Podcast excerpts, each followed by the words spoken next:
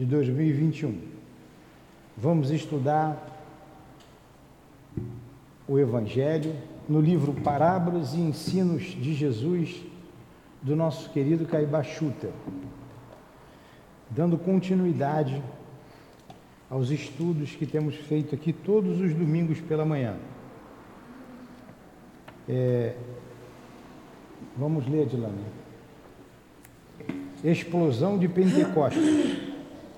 É o tema de hoje. A Adilane vai ler, nós vamos fazer a prece e iniciar nossos estudos.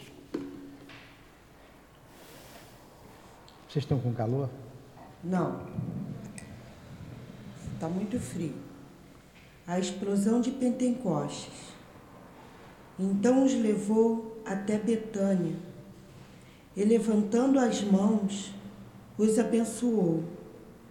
E enquanto os abençoava, apartou-se deles e foi elevado aos céus. Eles, tendo, tendo-o adorado, voltaram para Jerusalém com grande gozo. Estavam continuamente no templo bendizendo a Deus. Lucas 24, 50 e 53. Pode fazer a prece. Não, só pode fazer.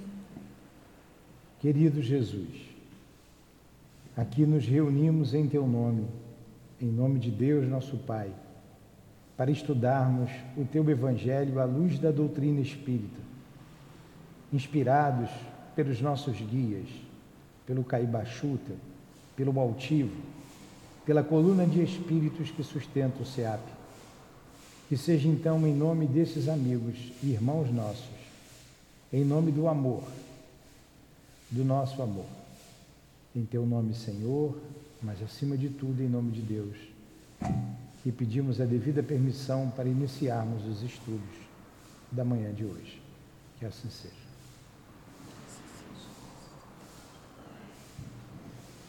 Então vamos lá. Explosão de Pentecostes. Penta significa cinco, né? Significa que, que a mediunidade, a gente falou semana passada, explodiu nos apóstolos 50 dias depois da, do aparecimento do Cristo. Aí tem essa passagem aqui de Lucas, que a gente vai ler novamente e depois vamos ler Atos dos Apóstolos. Então os levou até Betânia, levantando as mãos, os abençoou. E enquanto os abençoava, apartou-se deles e foi elevado ao céu. Eles, tendo adorado, voltaram para Jerusalém com grande gozo. Estavam continuamente no templo, bendizendo a Deus. Lucas 24. Vamos ver essa passagem aqui do Ato dos Apóstolos. Ao cumprir-se o dia de Pentecostes, estavam todos reunidos no mesmo lugar. E de repente veio do céu um ruído como de vento impetuoso. Encheu-se toda a casa onde estavam sentados. E lhes apareceram umas como línguas de fogo os quais se distribuíram para repousar sobre cada um deles. E todos ficaram cheios do Espírito Santo e começaram a falar em outras línguas, conforme o Espírito lhes concedia que falassem.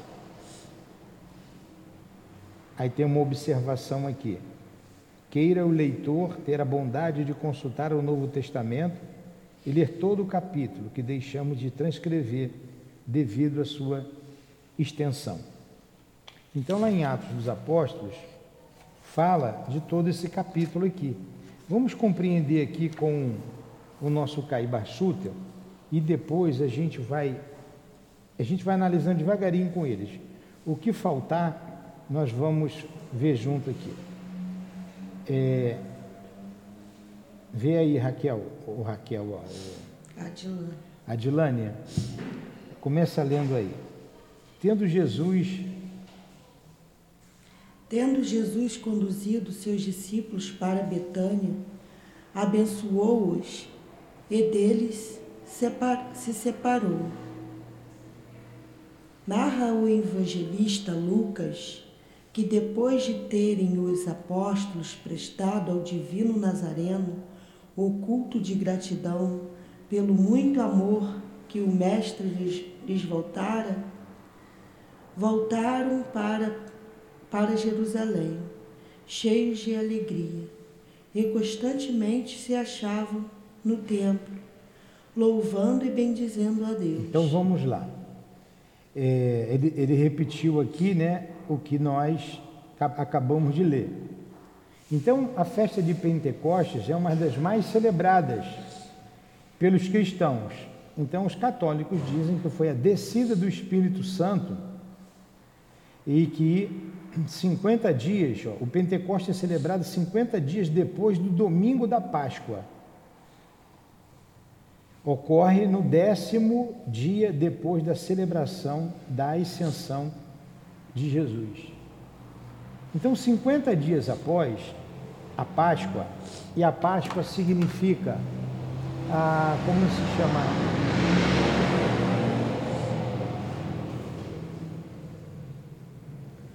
A ressurreição de Jesus. Mas a gente, nós espíritas temos que entender essa palavra ressurreição. Jesus apareceu aos apóstolos, apareceu aqueles dois no caminho de Emaús, apareceu primeiro a Maria eh, Madalena, ela foi até o sepulcro, a primeira pessoa que ele apareceu foi a Maria Madalena. E ele apareceu por diversos lugares a mais de 500, mais de 500 pessoas, que eram os discípulos, mostrando eh, que tudo aquilo que ele ensinava, tudo aquilo que ele dizia, era verdade. Ele é, vem confirmar que a morte não existe. A morte não existe. Olha, eu não falei que ia preparar um lugar? Eu estou vivo.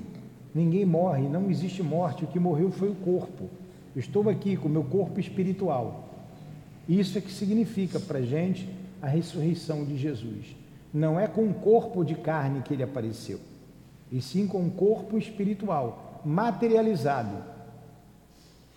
50 dias após essa, essa aparição, vem a festa de Pentecostes, comemorada pelos católicos, não por nós espíritas. É, diz que aí veio o Espírito Santo, que era o consolador prometido para eles. E nós sabemos que o consolador prometido é a vinda do da, do espírito de verdade, trazendo a doutrina espírita. Mas nesse dia, eh, a mediunidade explodiu nos apóstolos. Eles começaram a falar línguas. Por que falavam línguas? Porque ali era uma cidade de transição. Gregos, romanos, judeus, fenícios, todos passavam por ali. Então se falava várias línguas, diversas línguas, é, o aramaico, diversas línguas. E quando eles falavam nesse dia, todos entendiam, compreendiam que os apóstolos falavam. É, e cada um compreendia na sua própria língua. Tanto não está no texto aqui, ele pediu para que nós lêssemos, né? Mas tem uma parte do texto que os homens debochavam, dizendo: eles estão cheios de, de de mocho, cheio de bebida. Achavam que eles estavam bêbados. É. Mas era a manifestação dos espíritos sobre eles. Para os católicos e protestantes, a manifestação do Espírito Santo. Aí ele continua aqui. Preparavam-se certamente os discípulos do redivivo para receberem o poder do alto, poder que lhes havia sido prometido para o desempenho da sua missão. Porque se é,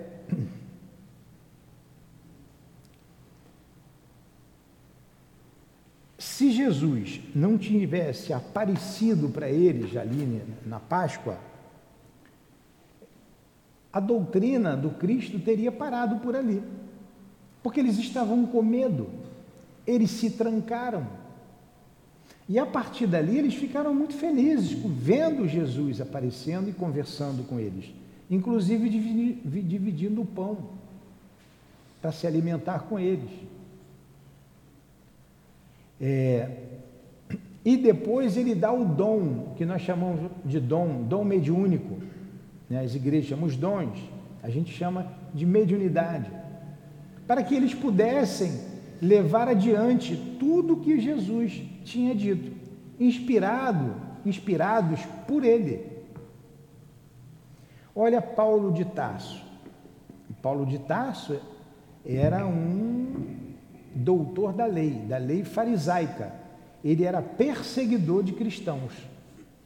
E ele saiu para prender um cristão, o Ananias, que ele estava com muita raiva dele, porque ele achava que a esposa, a noiva dele, eh, morreu por causa de Ananias, por causa do cristianismo, e ele vai atrás de Ananias.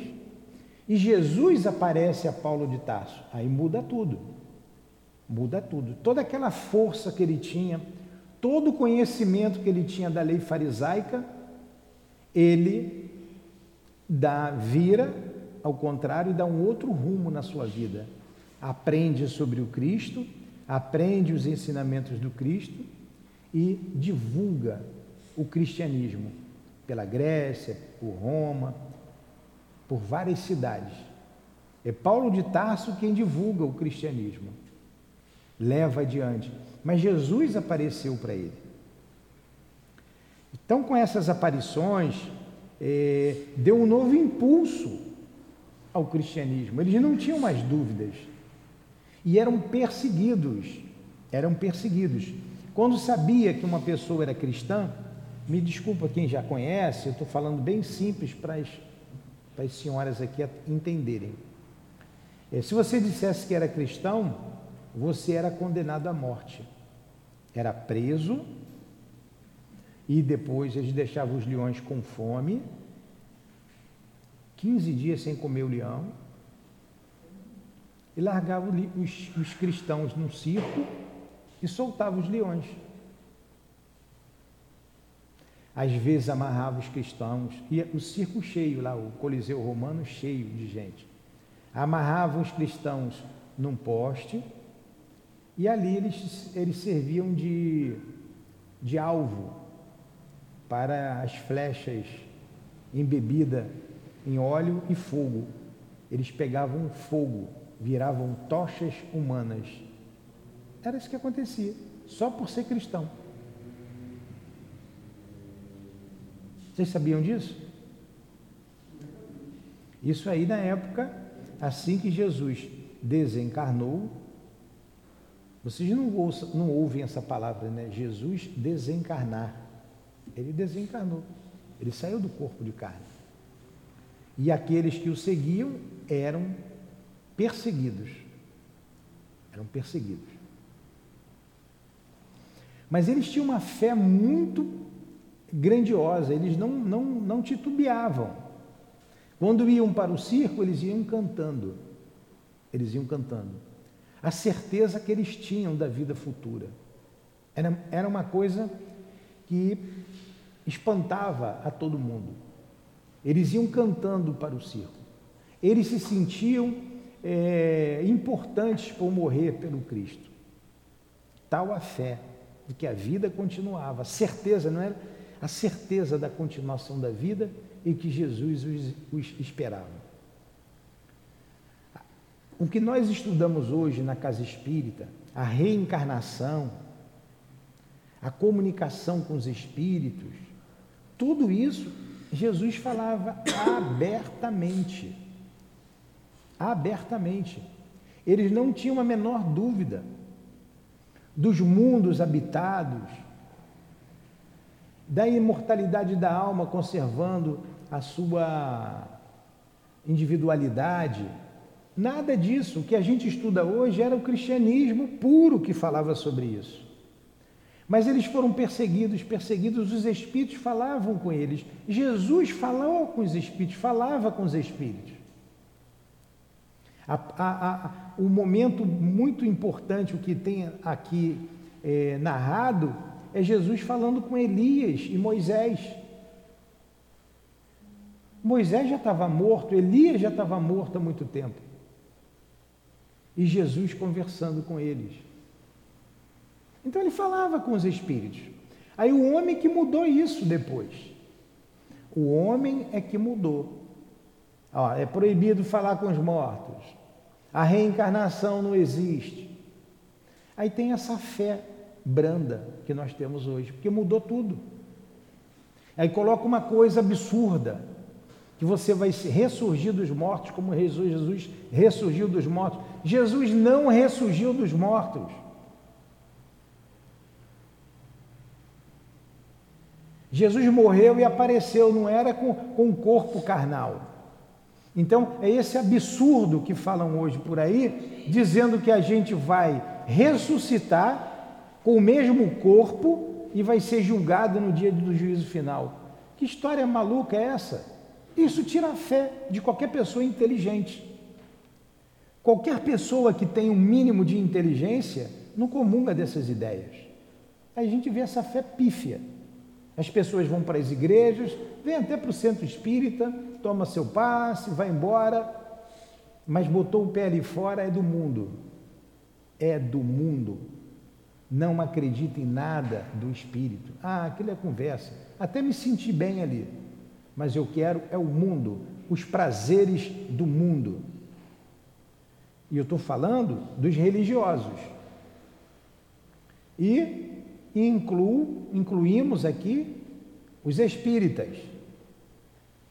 Os espíritas, que não estudam, que não conhecem, que não vigiam. Vai para o mundo. Os prazeres carnais, os prazeres do mundo, as facilidades do mundo, as paixões do mundo. Mas eles não, eles tinham uma fé firme, eles tinham esse conhecimento. Mas o homem deturpou tudo isso, tirou e continua hoje ensinando coisa errada por aí nas igrejas. E quem vem aqui, olha, acha muito interessante, mas como também não estuda, acredita, mas não acredita muito. E continua tocando a sua vida do mesmo jeito, do mesmo jeito. Não muda nada. Se a gente com esse conhecimento de que a vida continua, de que nós somos imortais, de que somos espíritos imortais. Se a gente não mudar a nossa, o nosso proceder, a gente não vai para um, para um lugar de felicidade.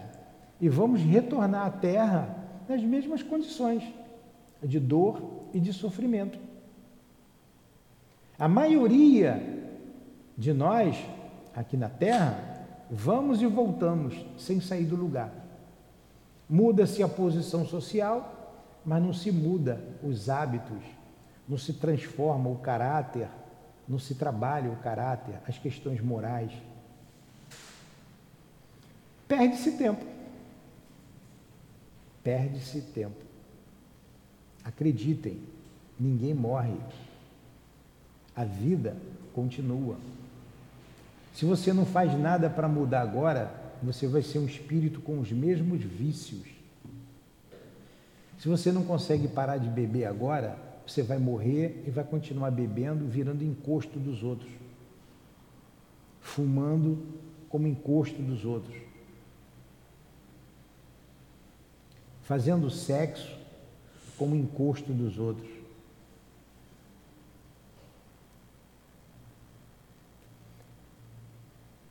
Então, os espíritos estão falando, transformem-se, mudem o caráter, trabalhem os valores espirituais, aquilo que é nosso, o que é da matéria, o que é do mundo fica aí. E a gente não está falando de posição social. Isso, são, isso acontece na miséria e na riqueza, nos pobres e nos ricos. A mesma coisa. Não é posição, posição social é circunstancial. A gente ocupa uma agora, em outra vida ocupa outra, em outras atrás ocupamos outras, já falamos outras línguas, já participamos de outras civilizações. Enfim, Ninguém aqui é marinheiro de primeira viagem, nem eu, nem vocês, nenhum de nós. Ninguém. Agora, se continuar distraído da vida, vai continuar no sofrimento. Se não reservar um cantinho, um momento, um, um, umas horas da semana para se dedicar à alma, vai embora do mesmo jeito e depois no futuro volta do mesmo jeito. Ele continua aqui. Então vem a explosão da mediunidade em Pentecostes. É a explosão da mediunidade. De... Preparavam-se certamente os discípulos do Rede Vivo para receber o poder do alto, poder que lhes havia sido prometido para o desempenho de sua missão. Aí eles escutavam, eles curavam. Jesus não curava? Curava ou não curava? Para não ficar falando e vocês daqui a pouco desviam o pensamento, vai lá no César Maia, né? Volta. Jesus curava. Mas os apóstolos também curavam. Ato dos Apóstolos é porque os evangelhos no Novo Testamento foi muito mexido, colocaram aqui o que interessava, faltou muito, muita coisa a ser colocada, mas a essência está aqui. Atos dos Apóstolos fala muito mais de Pedro do que dos outros, dos outros apóstolos. Tem uma passagem ali de Filipe, mas não, quase não fala lá do, do, dos outros apóstolos, mais de Pedro. Mas Pedro conta uma passagem lá que Pedro ia para o templo. E tinha lá um mendigo, aleijado, pedindo esmola. Na hora nona, vamos estar lá. A primeira hora era seis horas da manhã. A segunda hora, sete. A terceira, oito. Eles dividiam uma hora assim. A quarta, nove. A nona hora, que horas eram? Três horas da tarde, né? Primeira hora era seis, seis, sete, oito, nove, dez, onze, uma, duas, três, quatro horas da tarde.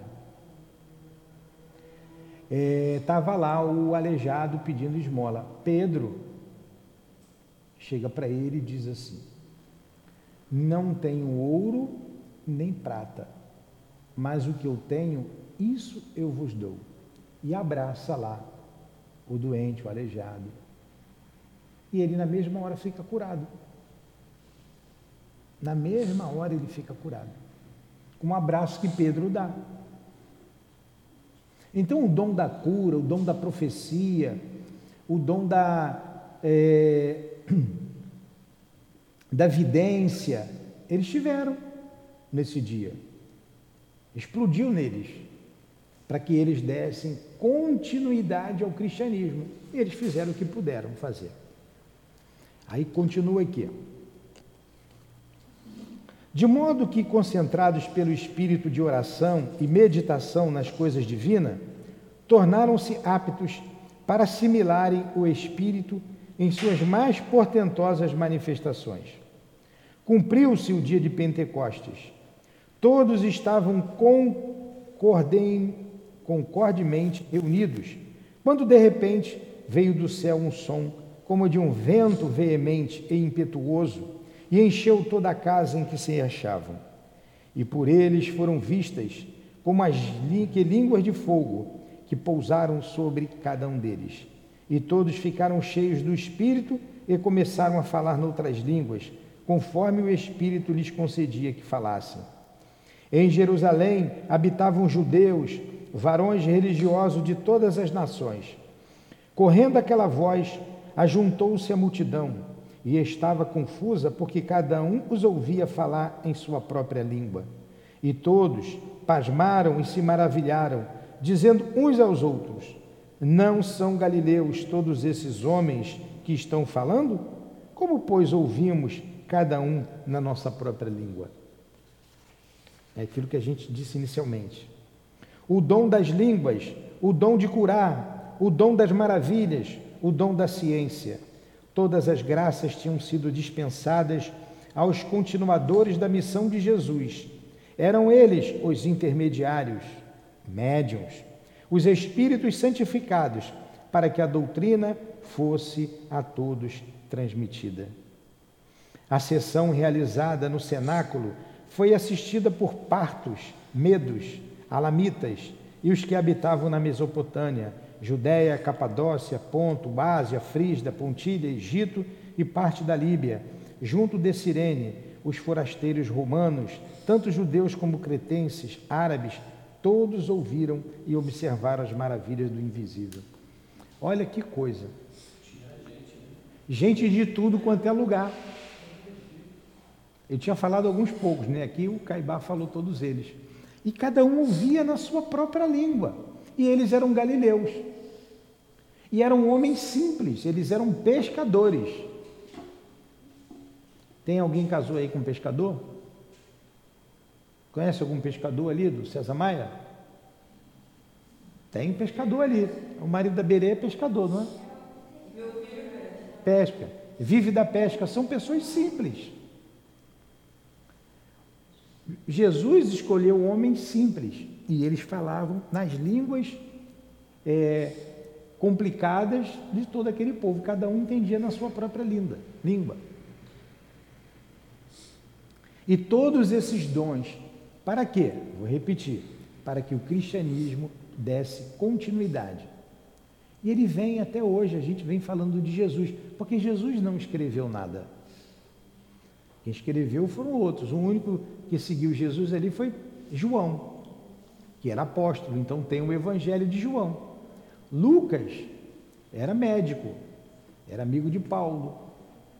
Paulo é, é amigo de Paulo, conheceu Maria, Marcos também, conversou com Maria, conversou com os apóstolos e foram escrevendo. Jesus mesmo não escreveu nada, mas a presença dele na terra foi tão forte, tão marcante, que até hoje a gente é, é, cultua o que ele disse. Porque além de falar esses, esses, sobre esses valores morais, ele praticava. Ele amava de verdade. Ele era dócil, ele era firme, mas ele era alguém que sabia amar muito. Tanto que ele ensina o amar a Deus sobre todas as coisas e ao próximo como a nós mesmos, ele ratifica esse ensinamento e dá um novo ensinamento, que é amarmos uns aos outros como ele nos amou. Então ele foi o exemplo. Exemplo que nenhum, nenhum outro profeta deu, nenhum outro, nem Buda, nem Maomé, ninguém deu o exemplo que Jesus deu. Falava e praticava. Aqui a gente fala, nem sempre a gente pratica porque somos espíritos imperfeitos, num processo de crescimento, em luta interna. Jesus já era um espírito que tinha passado por tudo isso, já estava lá na frente. E o nosso, o nosso destino é sermos espíritos como Jesus. Hoje, espíritos puros, sem nenhuma mácula, sem nenhuma mácula feita pelo mal. E nosso passo, nosso primeiro passo é ir criando resistência ao mal, resistência às nossas más paixões, aos nossos maus desejos. E todo mundo sabe o que é isso.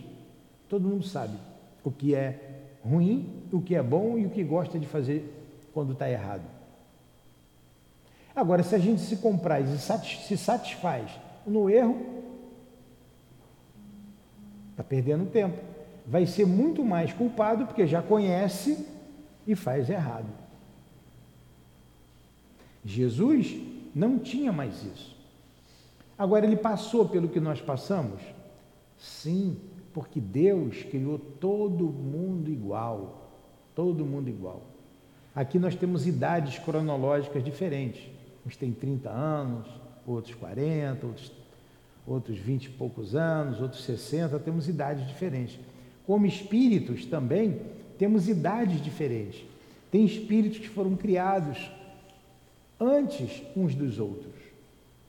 Então, Jesus é um espírito criado bem antes da gente. Ele é um espírito mais velho. Ele foi criado como cada um de nós foi, simples, ignorante, simples, sem complexidade alguma, ignorante. Então, o espírito hoje, nós que estamos hoje aqui, vocês, se vocês olharem para trás, desde lá da formação, do princípio de tudo, até chegar na, na, na, na posição de espíritos, nós passamos pelos que nós chamamos, que Kardec chama de princípio inteligente. Do átomo ao arcanjo, como está na questão 540 do Livro dos Espíritos. Esse princípio vem se elaborando nos reinos inferiores da criação. Milhares de anos do reino mineral, reino vegetal, reino animal, até a gente chegar, como Kardec fala, no reino nominal. E no reino nominal, já passamos por mundos primitivos, já fomos canibais, já habitamos as matas, já fomos seres selvagens. E hoje estamos aqui. Nós já caminhamos bastante. Agora temos muito que caminhar. Ainda estamos muito próximo da animalidade. E a gente vê um comportamento muito é, feérico, de feras, de feras, animalesco do homem que habita na terra. Mostra que estamos muito mais próximos do animal do que da angelitude. Falta muito, mas nós já caminhamos um pouco. E essa caminhada, quanto mais rápida ela for feita, mais rápido a gente se sente livre e mais feliz. Quanto mais demorar, mais preso à matéria, mais dor, mais infelicidade doenças. Todos nós vamos ficar doentes, todos nós vamos morrer, todos nós já tivemos muitas doenças, curamos algumas, alguns de nós traz doenças que não são curadas, estão conosco, porque é do corpo, é da natureza humana, da natureza inferior do homem. E a vida é de muita luta, de muita dor. Só depende de nós sairmos daqui. Não depende de Jesus, não depende de Deus, não depende de ninguém. Jesus mostra o caminho. Ó, vocês querem se libertar? Amem-se. Amem-se. O amor. Instruam-se. Estudem e amem-se. Ele não vai salvar ninguém. Como vocês não vão salvar o filho de vocês. Vocês não vão dizer o que o filho de vocês vai ser com quem vai casar, para onde vai. Está pequenininho, está no colo, a gente dá carinho, dá amor, acha que ele é nosso. Deixa fazer 15 anos. Não aconteceu com a gente?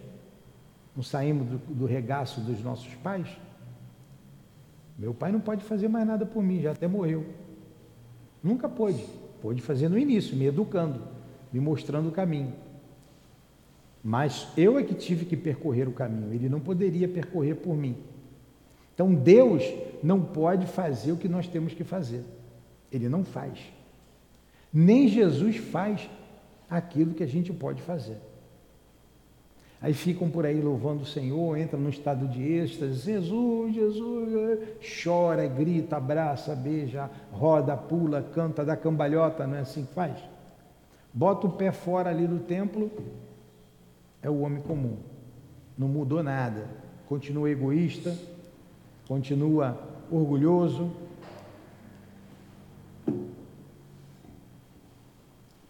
É praticar. É praticar. Praticar. Aprendeu, pratica. Amar o outro é botar em prática. O que, é que a gente faz aqui na Casa Espírita? A gente está tentando praticar. Nós com vocês e vocês conosco vocês terem paciência, vocês estudarem. Ah, lá obriga a estudar, claro, senão. Se a gente botar aqui é, doce sexta, imagina botar ali na placa.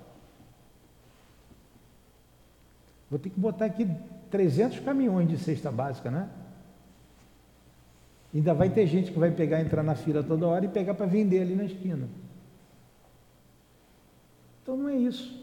O objetivo não é esse. O objetivo é a gente se melhorar, se aprimorar. Como ninguém pode estudar com fome, a gente faz o que pode, alivia a dor do estômago. Todos vocês tomaram café? Todo mundo tomou? Não, ninguém tomou. Eu também não tomei, não deu tempo. Nós chegamos aqui cedo e fizemos a faxina aí que estava muito sujo por causa do vento, tudinho. Também não tomei. Eu sei o que é ficar sem café, sem tomar um, pelo menos um cafezinho, comer um pão. Eu estou aqui, estou sentindo falta. Mas não vou morrer. Daqui a pouquinho a gente vai ali e toma um café. A Sandra vai fazer o café para a gente. Então, como eu sei o que é ficar com fome, eu não quero que ninguém fique com fome. Adianta vocês ficarem com fome aqui, pensando com a barriga vazia, pensando em comer e não ouvir o que eu estou dizendo? Não adianta. Então tem que tomar um cafezinho sim, forrar o estômago. Não deu tempo. A gente sempre faz. Chega cedo aqui faz. Então nós chegamos aqui antes das sete horas, já eram sete horas, não, oito horas, né? Aí estavam já algumas aqui, me ajudaram, a gente fez o faxinão, não deu tempo de tomar um café. Então, como a gente sabe o que é a fome, a gente vai ajudar o outro, a fazer para o outro o que gostaríamos que fizesse para a gente. Então, todo mundo precisa tomar um café, todo mundo precisa almoçar. Dentro das possibilidades, a gente vai fazendo. E vocês vão aprendendo, vão nos ajudando. É, logo, logo, quando abrimos aqui, as três ou quatro que estavam ali já pegaram na vassoura, vamos embora, vamos varrer. As outras chegaram também, foram fazer. Falei, vamos embora, vamos pegar para acabar rápido. Todo mundo pegou, num instantinho fez. Num instantinho fez. É, um pegou lá fora, outro ali, outro aqui dentro, outro no banheiro, a gente tirou a poeira toda, limpou tudo. Isso, isso é fraternidade. Isso é se preocupar com o outro. Imagina se vocês ficam ali sentados, de braço cruzado, me vendo varrer o quintal sozinho, lavar isso aqui tudinho. Não tem graça, né? Não tem graça. Não custa nada a gente ajudar. A casa é nossa. A casa não é minha, a casa é de todos nós, a casa é do Cristo. Então a gente vai aprendendo a ser solidário. A vocês verem uma coisa ali errada, consertar. A ver alguém com um comportamento que não seja digno de estar aqui dentro, vocês conversarem com a pessoa, ajudarem, conversar, para que todos nós caminhemos para frente. Aí vocês estão aprendendo isso, vocês estão vendo a gente fazer algumas coisas, a gente também aprende com vocês, e juntos a gente caminha para Deus. Esse é o objetivo. A gente não saiu de casa, não veio para cá para fazer, ó, como a gente disse, não deu tempo nem de tomar o café. Né? Não é por, por preguiça, porque não deu, porque estava tudo sujo. Então a gente veio de casa só para passar esse conhecimento. Aí qual a parte de vocês? Prestar atenção, pensar um pouco, raciocinar. Será que ele tem razão? Será que ele não tem razão? Depois vocês chegarem, olha, eu não entendi aquilo que você falou, eu não compreendi, ou eu não aceito aquilo, você pode me explicar melhor? Aí a gente cresce junto.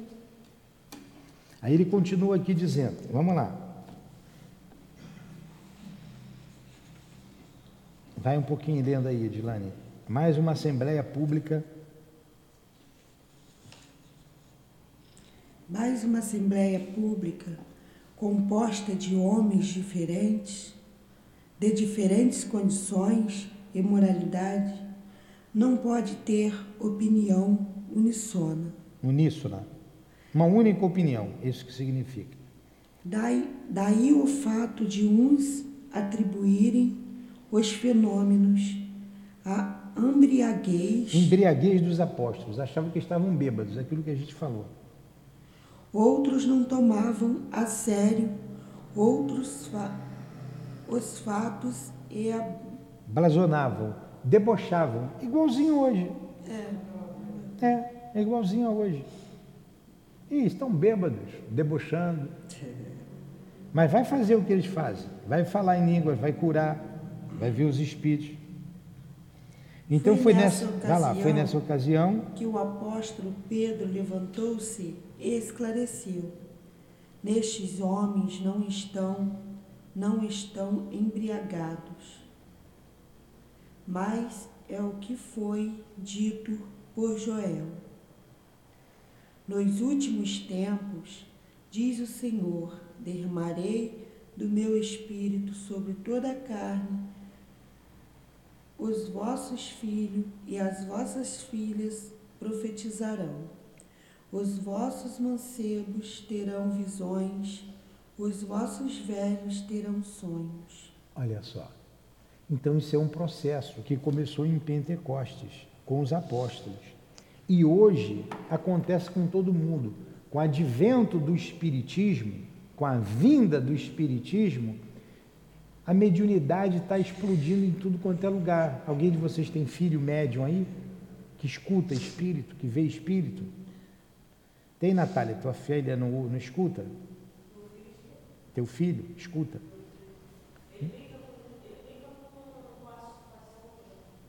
Brinca com os.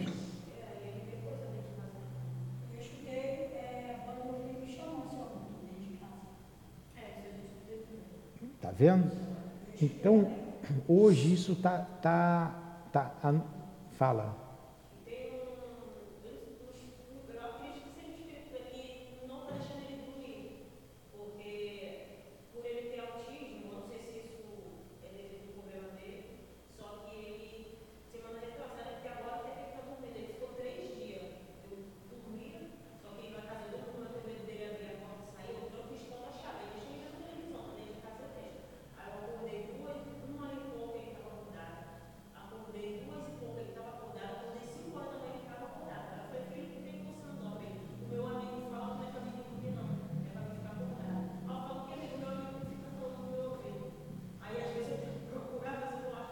Pois é. Aí nesse momento você tem que rezar com ele.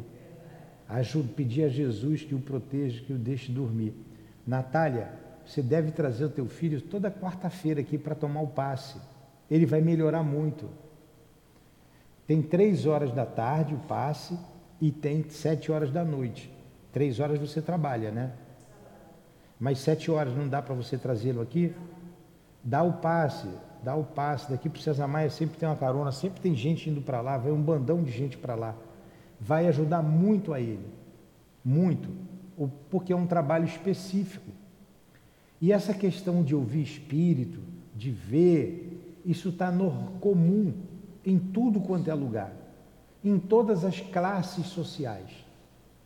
Nós somos chamados toda hora aqui para atender famílias que estão com problemas, com filhos que ouvem, que veem e que acabam depois com isso em, descambando para droga, para bebida, aí mistura droga, bebida, aí então dá um problema muito sério.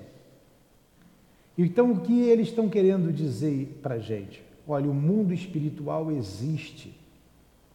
E nem todos os espíritos desencarnados são nossos amigos. Nem todos. Nós temos inimigos. Por isso eles nos perturbam. Não é só o teu filho que é perturbado, eu sou perturbado, ela é perturbada. Se a gente sai daqui e a gente não vigiar, a gente é, se machuca. Porque eles estão, e como se ouve os espíritos, sente eles, eles causam transtorno na nossa vida. Hã? Sim. Olha a pergunta da, da, da Gisele Bitting. A Gisele está perguntando: os espíritos veem a gente? É uma pergunta bem, bem básica, mas a gente responde: sim. Jesus não falou, não viu os apóstolos, não falou com eles? Eles estão aqui, eles estão vendo a gente. Eles estão o médium vidente vê. Alguns médios veem. A maioria de nós não vê. Mas tem médium que vê. Mas eles nos veem. Eles nos ouvem. Muitos estão sentados aqui, vocês estão vendo essas cadeiras vazias? Elas não estão vazias. E esse salão se amplia para lá, para lá, para o fundo. Eles estão ouvindo o que nós estamos falando aqui. E tem os espíritos aqui por trás nos inspirando, nos protegendo e inspirando para falar com vocês. Tá aí você está vendo. Então. Pois é. Está vendo como tem gente que vê os espíritos aqui? Aí ela está me vendo? Sim, ela está me vendo, tanto que ela está perto de mim. Eles são vivos. Quando eu falei do seu filho, lembra que a gente falou do seu filho? Seu filho está vivo. Ele vê você. Ele vê. Quando ele pode, ele vai ajudá-la. Não existe a morte. E os apóstolos vieram confirmar isso, ratificar. Ratificar é confirmar o que o Cristo falou: a morte não existe. Aqui dentro a gente está dizendo isso. Não existe a morte. Ó. Alguns de vocês aí vêm, ó, os espíritos. Aí Jesus.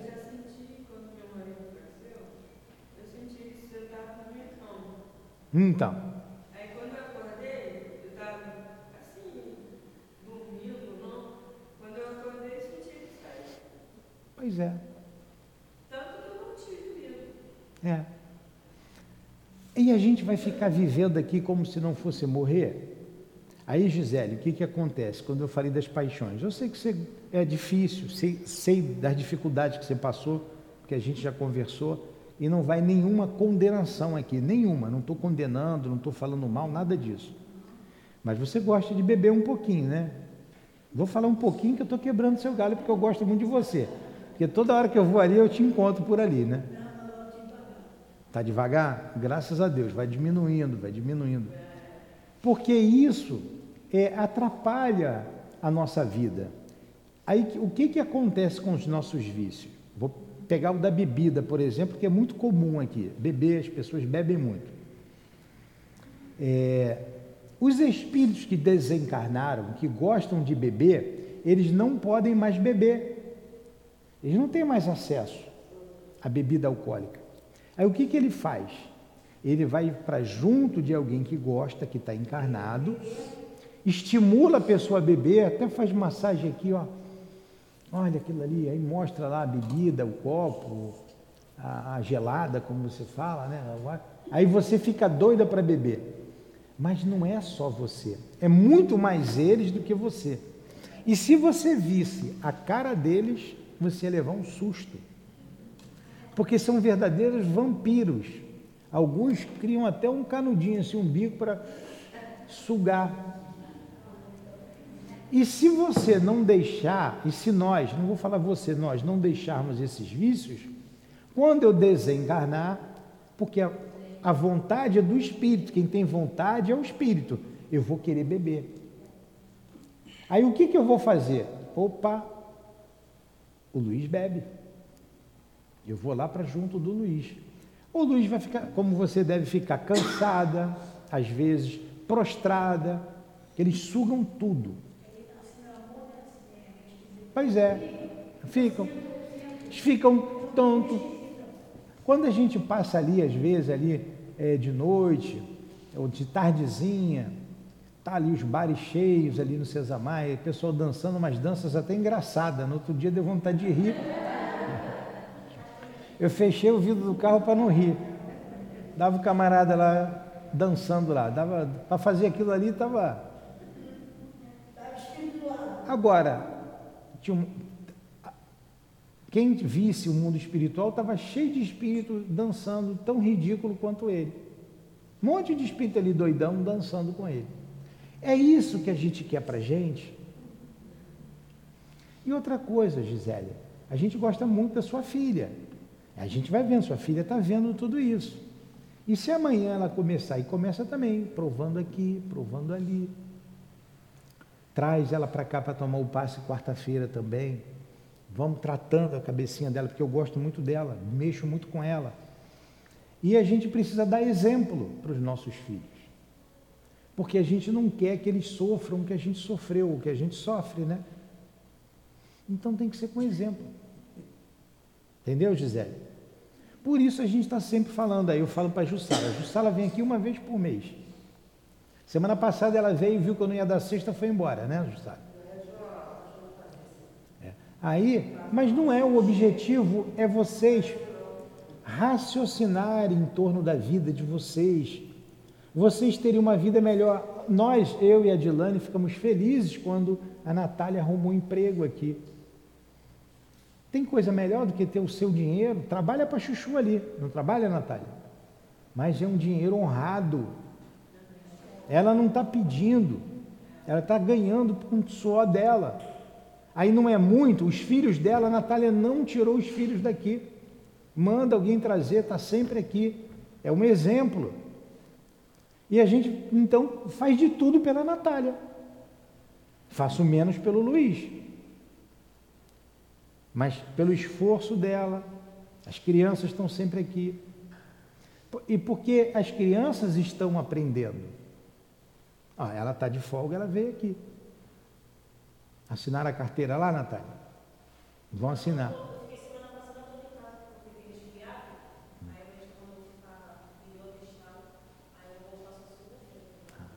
Então, aí deu uma folguinha, veio para cá. Vamos continuar aqui. Continua, Edilane. Arrependei-vos, olha o que ele dizia. É o que nós dissemos para vocês aqui. Arrependei-vos. Continua? Vai, Edilane. Pode continuar. Arrependei-vos, e está no último parágrafo, e cada um de vós seja batizado com o batismo do Espírito. E recebereis o dom do Espírito Santo, porque a promessa vos pertence aos vossos filhos e a todos que estão longe, a tanto quanto Deus, nosso Senhor, chamar. E assim realizou-se, sob a direção suprema de Jesus, a sessão para o desenvolvimento dos médiuns que deveriam transmitir a seus irmãos da terra a palavra do céu. Pentecostes foi a palavra que acolheram para exprimir tão notável acontecimento. Deriva do grego Pentecosté, esse significa quinquagésimo, ou seja, 50 dias. De dois Pentecostes nos fala a história: Pentecoste dos judeus e Pentecoste dos cristãos. O primeiro é uma glorificação do Antigo Testamento, o segundo do Testamento Novo. A festa judaica de Pentecostes era celebrada para relembrar o dia em que Moisés recebera as tábuas da lei, os mandamentos do Sinai. Do Sinai.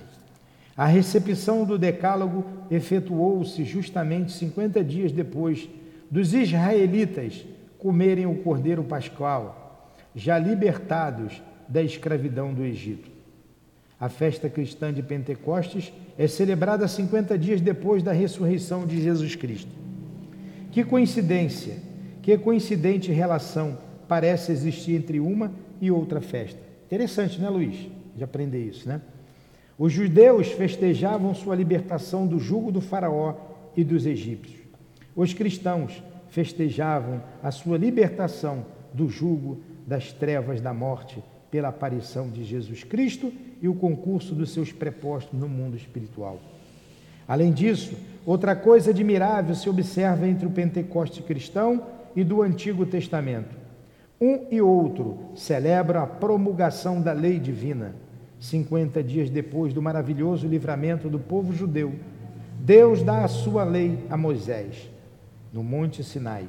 50 dias depois da mais pujante prova da vida eterna, que o maior de todos,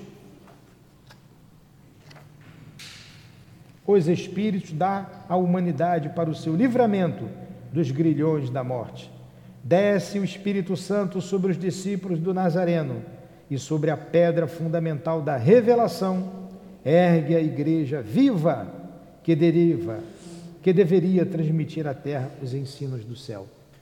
Vou explicar rapidinho e a gente terminou aqui. Muito bonito e muito bom e muito elucidativo. Vou começar de, de trás para frente. desce sobre a pedra fundamental da revelação, ergue a igreja viva que deveria transmitir à terra os ensinos do céu. Pedro, tu és pedra, e sobre esta pedra erguerei minha igreja, como está no, no Novo Testamento. Aí fizeram de Pedro o primeiro Papa. Mas não era Pedro um homem que Jesus fala. Pedro, tu és pedra, e sobre esta pedra erguerei minha igreja. Era sobre a ideia, sobre a revelação, a ideia, a ideia que está até hoje aqui. A ideia que o Cristo trouxe. Esta era a pedra. Pentecoste, penta, penta, campeão, cinco vezes campeão. Penta, pe, Pentecoste vem do grego, 50 vezes. 50 vezes. 50 dias. 50 dias após a Páscoa é a festa de Pentecostes dos cristãos, aonde vem essas línguas de fogo, como ele está dizendo ali, deviam ser as vibrações, né?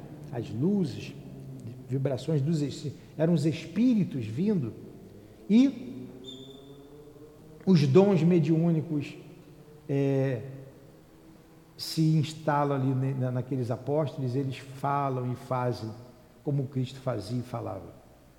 50 dias tem a festa de Pentecostes dos judeus. 50 dias após a libertação do jugo egípcio, Moisés promulga as tábuas da lei. A tábua da lei são os dez mandamentos. O que a gente sabe, para terminar, para não ser mais, vocês não se cansarem, o povo judeu, Jesus apareceu ali no meio do povo judeu, ali naquele seio. Eles foram preparados para a vinda do Messias. Não tinha outro lugar mais adequado, era ali. Só que esse povo, ele tinha sido escravo dos egípcios aproximadamente 1.600 anos, 1.500, 1.600 anos antes, de, antes do Cristo vir. E quem tirou eles da escravidão do Egito foi Moisés. Vocês já ouviram falar de Moisés, não já? Moisés tirou eles de lá, buscando Canaã, a terra prometida. E preparando aquele povo para a ideia de um Deus único, falando de Deus. E ali no Monte Sinai, ele promulgou as tábuas da lei. Primeiro, amar a Deus sobre todas as coisas, aí resumidamente. Segundo, não tomar seu santo nome em vão, isso aprendi no catecismo da igreja. Terceiro, não matar, não, não é aquelas coisas, aqueles dez mandamentos. Isso foi 50 dias após a libertação do povo do jugo egípcio, dos egípcios. E até hoje eles comemoram o Pentecostes, como nós, como os cristãos, como os católicos. Nós espíritas não comemoram a festa de Pentecostes. E a mediunidade que nós temos é para isso, é para revelar o mundo espiritual. Toda a doutrina espírita veio através da revelação. Foram os espíritos que disseram tudo isso que a gente vem falando aqui no livro dos espíritos, no livro dos médios, nas obras básicas. Deu para entender, deu para entender, Luiz? Deu. Ficou bem simples para todo mundo entender. Vocês entenderam? Vocês querem fazer alguma pergunta? Então faz. Eu ouço muito me chamar. E dizem que não pode responder, é verdade? Pode. Eu respondo. Peraí, já vou. Seu time. Mas quando eu vejo tem que Então a. Como é que é seu nome? A, a Conceição está perguntando para mim. Ela escuta os espíritos chamarem ela. Ela pode responder? Sim. O que, que você quer comigo? É. Dizem, quando fica chamando muito, é que está na hora de ir para o lado de lá. Hein? Então a gente vai prestando atenção, tá? Mas pode responder. Alguma pergunta mais? Ah. E assim realizou-se sob a direção suprema de Jesus a sessão para desenvolvimento dos médios. Segundo Pentecostes, pode ser da primeira sessão mediúnica? Que Ah, pode ter. É, foi, foi. Foi. É. Porque até então eles estavam na aba de Jesus, né? Estava na aba do Cristo. Ficou sem Jesus, eles, o que, que a gente vai fazer? Aí Jesus foi a primeira manifestação mediúnica. Moisés já tinha. Ali foi uma explosão coletiva. Moisés era médium. Mas ele fala aqui de desenvolvimento É, é, porque eles já traziam em germe aquilo tudinho. Na verdade, os apóstolos, eles foram escolhidos a dedo por Jesus. E eles não foram escolhidos naquele dia. Antes, lá no mundo espiritual, ó, você, você, você, você, vai, vai junto comigo, tá? Vocês vão junto comigo. Eles, sim, senhor, vamos sim. Eles não eram espírito, qualquer espírito. Maria não era qualquer espírito. Já eram espíritos que tinham uma bagagem muito grande. Aquilo tudo foi planejado antes. Só que quando você entra na carne, você esquece. Você vê que a dificuldade é até dos apóstolos. A mesma dificuldade que você tem do esquecimento do passado, de lutar aqui no corpo de carne, eles tinham. Vê de Judas. Judas não era qualquer espírito. Não era. Mas no corpo de carne, como dizia o altivo, emburrecedor, ele achou que tinha que ter dinheiro, tinha que ter poder. Ele não teve maldade. Judas não foi mal, ele não queria o mal de Jesus. Ele não queria. Ele pensava diferente. Quando ele viu que foi enganado pelos sacerdotes, quando ele viu o que aconteceu com Jesus, ele surtou. Ele surtou. Jogou as moedas fora e se enforcou, se matou. Ele não era qualquer espírito. Pedro não era qualquer espírito, nenhum deles, nenhum deles, nenhum deles. Então eles já tinham aquilo ali em germe. Você só desenvolve aquilo que você tem. Agora, para um espírito superior, ele pode tudo. Um espírito superior pode tudo. Ele pode chegar aqui em você, eu quero isso, isso. Ele pode. Ele sabe como fazer. E Jesus era um espírito superior. Ele podia tudo. Chamou lá, agora vocês vão. Agora está com vocês. Eu já mostrei como é que eram, já. Vocês já sabem, não já? Tá vendo que ninguém morre? Vem cá, Tomé, bota a mão aqui. Vem aqui, ó. Ó, sou eu mesmo. Ninguém morre, já sabe. Então vocês já sabem que tudo que eu disse é verdade. Eu estou esperando vocês aqui, hein? Mas depende de vocês. Mas agora vocês vão, vão ter a visão do mundo espiritual mais aquilatada. Vocês vão ter. André Luiz, a gente está estudando os mensageiros aqui às segundas-feiras. Quando André Luiz vem à Terra, é trabalhado nele a visão, que ele não tinha. Então é trabalhado nele lá por um espírito para ele ver a origem do mal, a origem dos problemas. Porque ele disse assim: Eu não consigo ajudar, já fui lá várias vezes, mas não consigo ajudar. Aí o guia disse para ele: Não, porque você não está vendo a origem. E você não sabe o que fazer. A gente vai a dilatar a tua visão. Foi o que Jesus fez, ó. Vou dilatar a visão de vocês, de vocês como espíritos imortais, para vocês entenderem, agora vocês vão compreender tudo que eu falei, tudo que eu fiz, por que eu fiz, como eu fiz, vocês vão entender agora. Tum. Aí vem lá as manifestações dos espíritos. E então eles deram continuidade para que o cristianismo não se perdesse. E o mesmo aconteceu com Paulo de Tarso. Eles ficaram ali na Palestina. Paulo foi para fora, foi para a Europa. Ah, na é- hoje, é, é, os Estados Unidos é o país do mundo, né? Nova York, Boston, é a capital do mundo. Na época de Kardec era Paris. Paris, né? foi ali que veio, surgiu a doutrina espírita. Na época do Cristo, era Grécia. Os gregos. Pensamento estava todo ali. Os gregos. Roma. Roma tinha um poderio militar incrível, era uma potência. Pois é. E Paulo de Tarso foi para ali, ó, falar do cristianismo. A missão de Paulo não era qualquer um que dava para fazer aquilo ali, não. Tinha que ser brabão. Tinha que ser brabão. Para começar essa obra aqui tem que ser brabão, tem que ser o Newton. Depois vem um cara bom por aí. Por enquanto tem que ser eu mesmo. depois vem alguém bom para tocar com vocês. Isso não ia não. Tinha que ser Paulo de Tarso. Paulo foi o, o, o, o divulgador. Estamos hoje aqui por causa de Paulo. Se ficasse só ali na Palestina, acabava ali. Paulo foi no, no meio dos romanos. Foi discursar entre os sábios lá na Grécia. E o cristianismo foi fundando as igrejas. Foi fundando um monte de igreja, um monte de centro, de polo divulgador do cristianismo. Foi Paulo de Tarso. O grande Paulo de Tarso. Então tinha que ter bagagem para fazer isso, né? Tinha que ter. Vamos fazer a nossa prece?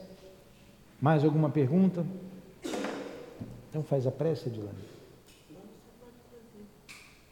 Bora, faz a prece, Edilane, para terminar.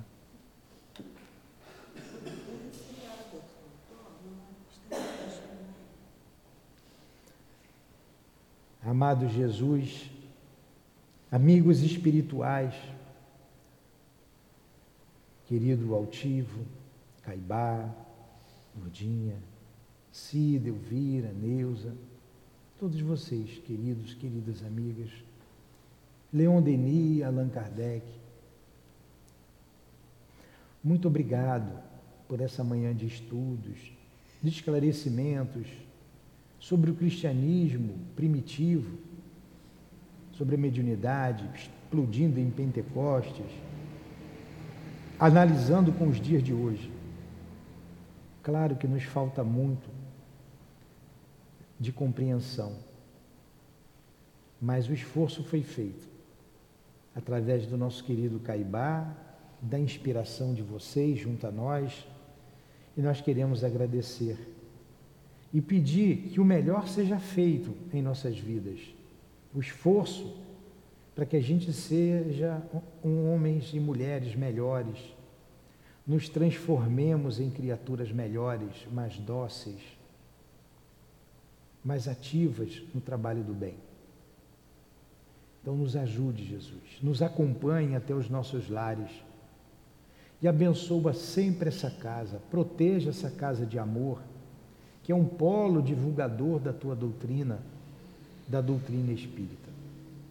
Que seja então em nome desse amor, do amor que vibra nessa casa, que seja em nome do nosso amor, em nome do altivo, do nosso doutor Erma, do Baita, Baltazar, de Antônio de Aquino, dos diretores da nossa casa, da coluna de espíritos que sustenta a nossa casa de amor. Em teu nome, Senhor, mas acima de tudo, em nome de Deus, nosso Pai, é que damos por encerrado os estudos da manhã de hoje aqui no SEAP. Que assim seja.